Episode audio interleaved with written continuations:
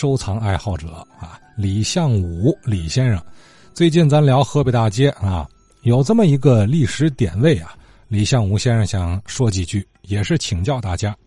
我这收藏几十把那个紫砂壶嘛，提梁的，嗯那个底款啊是玉凤，玉凤的款啊就是在天津总经销的，就是玉兴在天津开设的这个公司，就是专供天津。底这个款啊就是开设天津河北大街，正好这个玉丰公司设在在河北大街是哪个店？哎，我得想请那老先生们给回忆回忆，是在哪个店？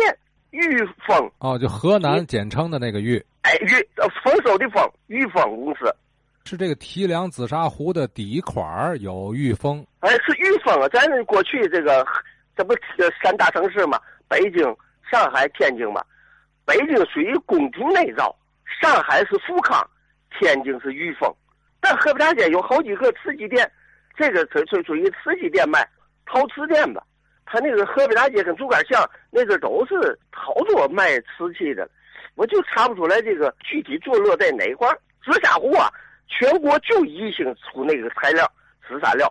但是他在哎那边就定制了啊，给打上裕丰的这个字号了。哎，玉峰就是专供天津，哦，就是天津的这种提梁的紫砂壶就这一家。天津所有的这个供的这个紫砂壶，就专供天津的一个公司，叫玉峰公司。但是有分号，东北呢营口那是分号。这个玉峰啊，一九一零年是清末秀才吴启南合办的。这个公司成立以后呢，就是就专供天津。这个这个壶啊，有好几种样子了，统称叫海寿星壶。在过去咱老老一辈用的那都那个那大提梁壶，有大的有小的，哎，有中溜的，一共分四个四个档次，还有什么蛋包壶嘞，什么龙蛋嘞，这都好多。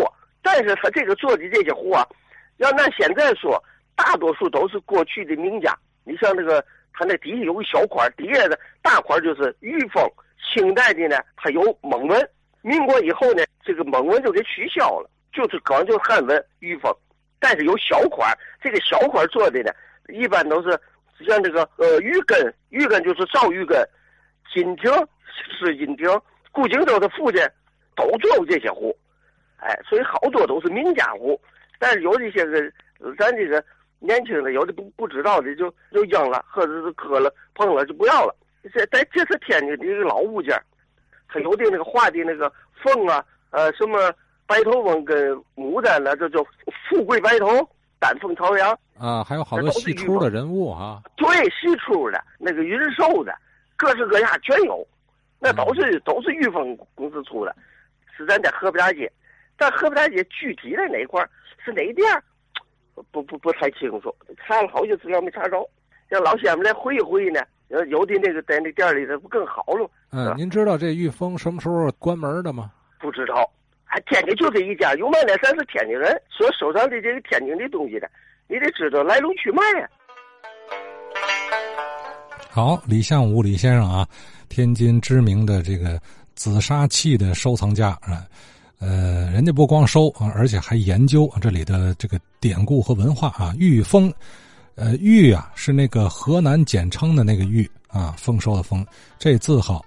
或者说是个品牌标签啊，但凡从宜兴那边为天津市场制作的提梁紫砂壶，大多是，哎，刻上这个牌子，坐了位置就是河北大街。可是具体位置啊，包括它存在的这个时期，李先生查不到了。呃，只是啊，如今收藏了这么一部分御风的东西，是吧？他说：“这种壶啊，您别以为是现在常见那种，哎，小的手把壶，不是啊，是带提梁的大个的泥壶啊。呃，壶壁上会有很多图案。呃，过去可能民间这样的壶不新鲜，您家可能就有，是吧？呃，当时据说也没有称呼紫砂壶，就叫泥壶啊。一早起来，水铺对吧？打壶水，然后先把那个花茶给沏上，喝美了，喝透了，再去早点。”我听好多听友描绘过这样一个画面啊，传统老城区里上点年岁的老天津人的一种生活习惯啊。呃，再看看有没有听友听说过而河北大街上这个买卖玉峰啊，它应该是一个瓷器店或者是卖陶瓷类的这么一个店铺，在哪儿啊？